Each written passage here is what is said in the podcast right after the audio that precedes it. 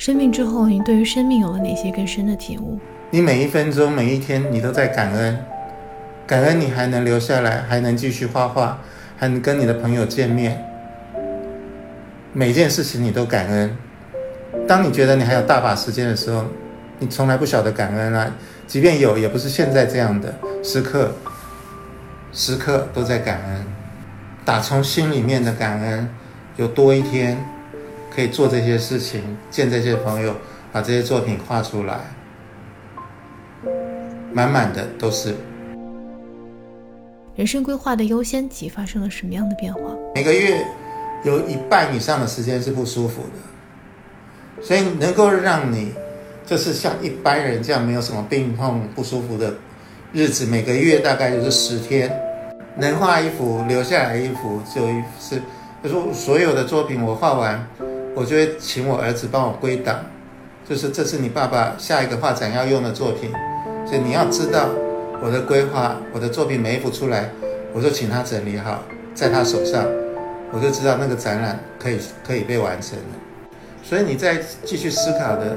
就是你的目标有没有持续的再往前去推进，而不是说我还想多赚一点钱呢，还想什么？不会去想这些事情，只会想能不能把你的作品画得更好，画得更多，多留一幅是一幅。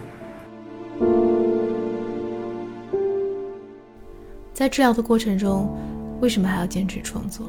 因为治疗癌症是很辛苦的过程，我必须这么讲。在心理跟生理上面的伤害都非常大，你没有一点事情给你一些鼓励，或在后面做成做你一个精神的后盾的话，你很容易会放弃掉。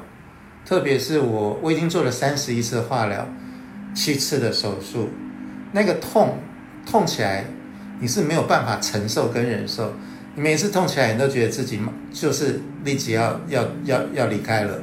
我这是我的终点了，这痛起来就是这个样子，你完全没有办法再想别的事情了。您是如何定义好的创作的？我自己在看好的创作的时候，总能够给我心灵上很深的触动，而且能够改变我的想法，或者是更充盈我的情绪、感官、思维。能够带来养分，对我来讲就是好的好的创作。所以我给自己的定义是：我已经走到这一步，创作三十多年，而且现在的身体是这样，我不再去制造消耗品，我只制造艺术品。您创造了这么多的作品系列，会和人物有告别的问题吗？我觉得没有告别的问题，因为每一个作品从你自己作者本身的母体被分离出去以后，它会有自己的旅程要走。你怎么知道后面真正留下来的是哪些作品？你不知道的，你只能把它创作出来。其他的事情你没有办法去去在乎或考虑的。你怎么知道未来的世代是怎么样的呢？但是你可以看到很多以前留下来的作品，所以于是你看到了这一些。结晶、智慧，能够让你感受到这个世界很可爱的事情，都是这些单纯可爱的创作者留下来的财产。也就是说，曾经来过这个世界的依据，证明其实是你的作品。如何理解您说的取悦读者？逗读者开心是需要智慧的，所以经过几十年。反复的印证，喜欢我作品的读者，普遍是比较有智慧的读者。他们看我的作品，不是说好笑而已，我的漫画给他们很多的启发，然后让他们度过了很快乐的时光，然后，嗯，也从当中看到，呃，我的智慧。我我觉得这点很重要。他是需要智慧去思考，到底发生了什么事情才会有现在的这个场面发生。所以我觉得。你要有很强的理解力，然后能感受到那个包袱它之间的转换的过程、冲突制造出来的那个，才是我觉得比较上层的喜剧。我只取悦懂我的读者。您如此高产，创意的点子是从何而来的？我到每个学校演讲，学生都会问你点子从哪里来。第一个是从生活当中来，你要有丰富的生活历练。第二个就是说，为什么讲起儿时做风筝的故事，就是你要习惯去把一件事情解构，你才知道这些事情是怎么组合起来的。所以，呃，我在画童话短路的时候，先解构了故事。而如果白雪公主没有碰到七个小矮人，会怎么样呢？如果白雪公主碰到的皇后是一个善良的皇后，那会怎么样？所有的事情都会因为一个转捩点，整个故事被推翻，做做改变。所以被解构以后，你就知道说，哦，我如何去结构这个点子。所以童话短路那个时候是这样在运作，我改改变故事的途径，改变人物角色的性格。所以一开始你也觉得每天点子这样，哇，从哪里来？有时候想的也很吃力。可是当你去分析。找到方法以后，其实是可以被制造出来，这些点子可以被制造出来。很多人找不到自己的热爱，真正的热爱是什么？他们很想探寻答案，你可以给他们一些启示吗？每个人在夜深人静的时候，仔细去思考这个问题：我为什么来这一招？来这个世界上走这一遭？我到底做了什么事情？有什么事情是我能够为这个世界留下来的？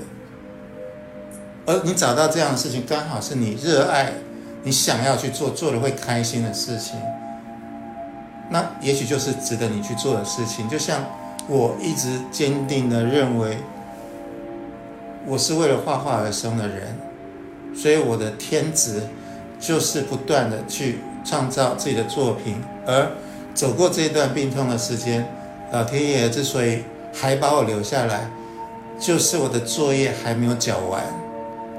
所以，我就继续的、单纯的，用尽所有的感受的力量去完成下一件作品。只要有机会，就想办法再去完成做下一件作品。我觉得这是我自己对自己的人生价值的一个认定。如果我不做这件事情，我觉得我人生白走了一遭。我可以很明确的这样告诉自己。但如何告诉别人，我不知道，因为每一个生命体不一样的，你的历练跟你的思考，呃，所以我只能这样告诉自己：我的任务型的人生就是来创作，并留下一些美好。什么样事情算是美好？我自己心里清楚明白，而我尽我全力去做。所以这就是我存在的一个价值。我自己的定义很简单，也很清楚，所以没有什么怀疑。您和您的很多朋友都是把生命活到极致的人，但是对于很多人来说，他们丢失掉探寻自己的热爱太久了。那他们如何去重启这个找寻的路径呢？我生命中有太多的启示，就是每个人身边都存在着很多的启示，每一个念头都在影响你的一生。只是这些启示在你的身边的时候，你有没有去发现它，而记住它？对你起到什么样的作用？每天这些事情都在你的身边发生，你有没有好好的去感受它，去思考它？完整版的图文可以通过微信搜索“书文静的故事岛”登录查看。如果你对生命故事、个人成长和向内探索的话题感兴趣，欢迎在文末扫码添加我的微信，由我邀请你入驻故事岛的岛民群，了解更多关于嘉宾和创作的幕后故事。